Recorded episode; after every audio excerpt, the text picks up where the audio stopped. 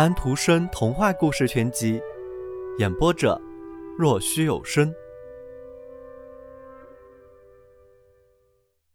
住在食品杂货店老板家的小精灵，有一位真正的大学生，住在顶棚那一层，一无所有；有一位真正的食品杂货店老板，住在房间里，拥有整座房子。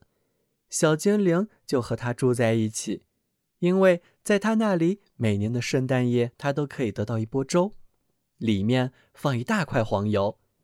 食品杂货店老板舍得给他，小精灵就留在了店里。这件事对人是有教育意义的。一天，大学生从后门走进来，亲自来买蜡烛和干酪。他无人可差遣，便亲自来了。他买到了他要买的。付了钱，食品杂货店老板以及老板娘向他点头，道了晚安。老板娘是一位不仅能点头的人，她有口才。大学生也向他们点头致意，可是却站在那里读起那张包干酪的纸来。这是从一本本不应撕坏的老书上撕下来的一页，这本老书印的全是诗，还有好多呢。食品杂货店老板说道：“我拿点咖啡豆从一个老太婆那里换来的。要是你给我八分钱，其余的也让你拿走。”大学生说道：“多谢，我不要干酪了，把书给我吧。我可以光吃黄油面包。若是这整本书被撕成碎片，那真是罪过。您是位有本事的人，很实际的人，可是对诗文……”您懂得一点儿也不比那只垃圾桶懂得多。这话讲得很难听，特别是拿垃圾桶来打比方。可是食品杂货店老板大笑起来，大学生也哈哈大笑。这是句开玩笑的话，但是小精灵很生气。有人竟敢对食物杂货店老板说这种话？老板是房主，卖的是最好的黄油。夜晚来临的时候。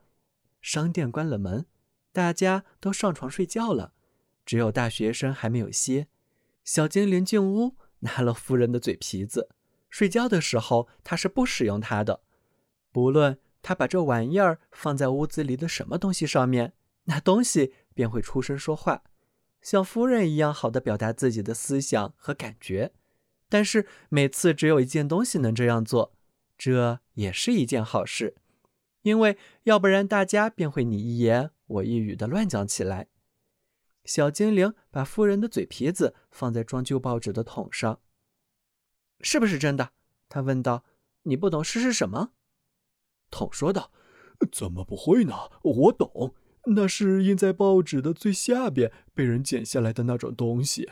我敢说，我肚子里装的诗文比大学生要多得多。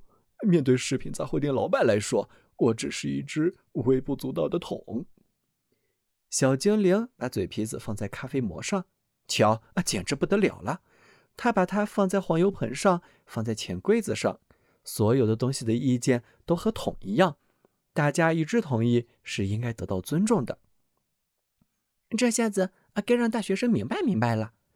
于是，小精灵蹑手蹑脚，顺着厨房的楼梯，爬到了大学生住的房顶层。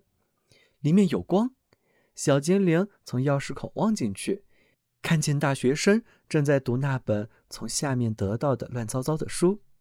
可是里面多明亮啊！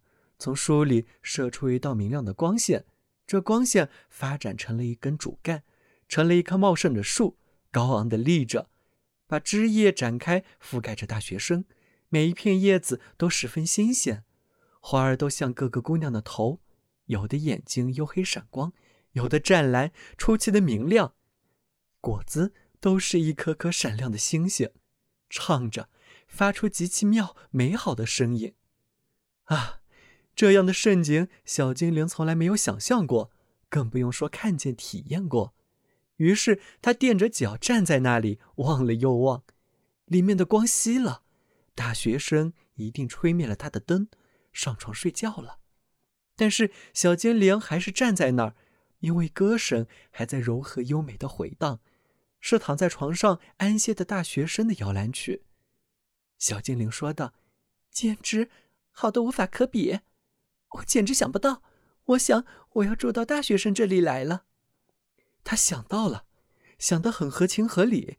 接着他叹了口气：“唉，大学生没有粥。”于是他走开了。是的，接着他又下去到了食品杂货店老板那里。他下来的正好，因为那只桶已经用富人的嘴皮子讲进了他一脚所装的东西，现在正在想翻身，想把另一脚的照样再来一遍。这时，小精灵走来，拿起嘴皮子，把它搁到夫人那里。但是，整个食品杂货店，从钱柜到劈柴，从那个时候起都赞同了桶的意见。他们佩服他到了这样的地步，相信他竟然到了这样的地步。后来，食品杂货店老板在晚间读他的时报上的艺术和舞台评论的时候，他们都认为那上面的意见都是来自那只桶的观点。但是，小精灵再也无法安静地坐在下面听所有这些高见、这些议论了。不，顶层房间的光一亮，那光亮就像粗壮的锁链一样，要把他吸引上去。他不得不爬到那里，从钥匙孔望进去。这时，他身上便涌起了一种豪壮的意识，就像上帝在暴风雨中走过惊涛骇浪的大海的时候，我们在海边的感觉一样。他哭了起来，他自己也不明白他为什么哭，但是在这一阵哭中，却有某种幸福。和大学生一起坐在那棵树下，那该是无比的美好。但是这不会出现的。他在钥匙口那里就很愉快了，一直到秋风从天窗吹进来，他还站在那寒冷的通道里，冷极了，真冷啊！但是小家伙只是在顶层小屋里的光熄灭，音乐在风中淹没之后才感觉到，呵，可把他冻着了。于是他又爬回到自己的温暖的角落里，这里很安逸，很舒服。接着圣诞粥加大块黄又来了。是啊，食品杂货店的老板是他的主子。可是半夜，小精灵被窗户栓的砰击声惊醒了。外面的人在喊叫，巡夜的人在吹哨，起了大火，整条街都被明晃晃的火光照着。是这所屋子着了火呢，还是邻居的？哪里？简直可怕极了！食品杂货店老板娘被吓得失去理智，竟把自己的金耳环从耳朵上摘下来装在口袋里，为的是总算救出了点东西。食品杂货店老板则跑去拿他的证券。女仆去拿他存钱买的绸子披风，谁都想抢出点最值钱的东西。小精灵也一样，他两跳三跳便顺着楼梯爬了上去，进到大学生的屋子里。大学生在敞开的窗前非常安详，望着火光。那是街对面那家人的院子起了火。小精灵抓住桌子上那本奇妙的书，把它塞进自己的小红帽里，用双手捧着它。这所屋子中最宝贵的东西得救了。接着，他一下子就冲了出去，一直冲到屋顶外面，爬到了烟囱上。他坐在那里，正对面燃烧着的屋子的火光照亮了他。他双手捧着自己的红帽子，里面装着宝贝。现在他知道他的心了，知道他到底属于谁了。但是，当火被扑灭，他的理智又回来的时候，唉。我要分给他们各自一半，他说道：“我不能完全没有食品杂货店老板，为了粥的缘故。这是很有点人情味的。我们其余的也去食品杂货店老板那里，为了粥。”小朋友们，今天的故事已经讲完了，请闭上你们的眼睛吧，晚安。